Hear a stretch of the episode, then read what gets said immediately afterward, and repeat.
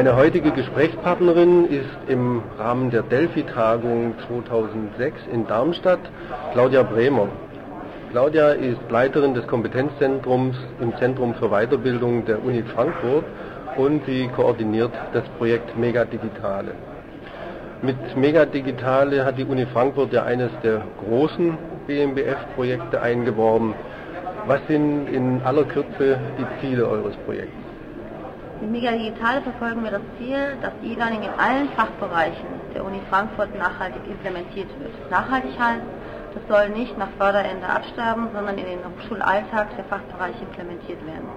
Dabei sollen die Fachbereiche ihre ganz eigenen fachspezifischen Potenziale zur Nutzung von E-Learning entdecken, die aber auch auf die Rahmenbedingungen, zum Beispiel Einführung Bachelor, Master, Massenstudiengängen, Betreuungsaufwand und so eingehen.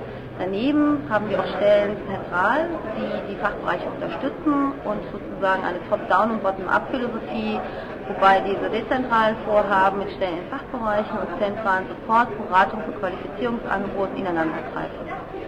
Also ihr deckt das ganze Spektrum ab, von didaktischen Fragen bis technischen Fragen, juristischen Fragen.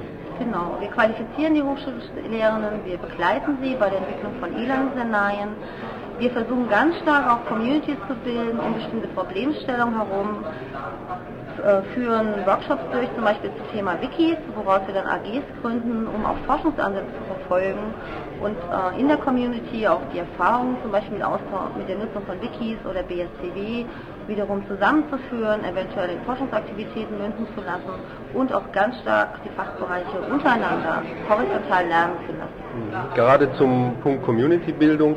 Ihr wirkt ja ganz stark nach innen, aber durch eure Workshops, habe ich gesehen, wollt ihr auch nach außen wirken. Funktioniert das?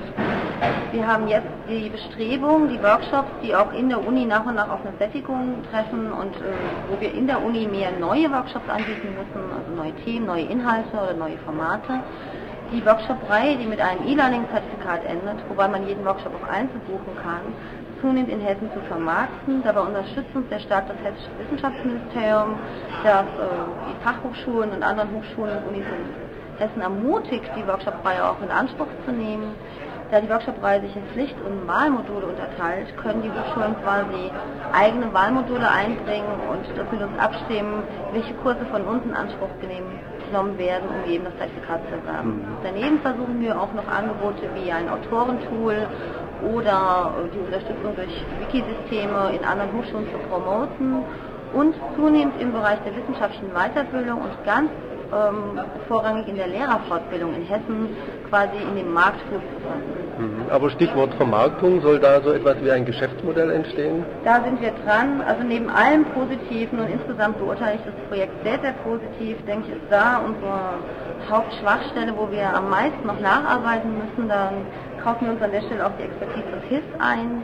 Die begleiten und beraten uns. Wir identifizieren momentan Geschäftsbereiche, in denen wir solche Geschäftsmodelle entwickeln können. Die werden wahrscheinlich vorrangig im Bereich der Weiterbildung, Lehrerfortbildung sein um darauf zu schauen, äh, wie die Hochschule auch Einnahmen generieren kann und ähm, auch Verrechnungssysteme innerhalb der Hochschule zwischen zentralen Einrichtungen, wie Zentrum für Weiterbildung und Zentrum für Lehrerbildung, das wir auch haben, und andererseits den Fachbereichen. Also quasi da die Leistungen aufzuteilen. Daneben haben wir auch Interesse im Bereich der Contententwicklung und Beratung und vor allen Dingen auch Evaluation.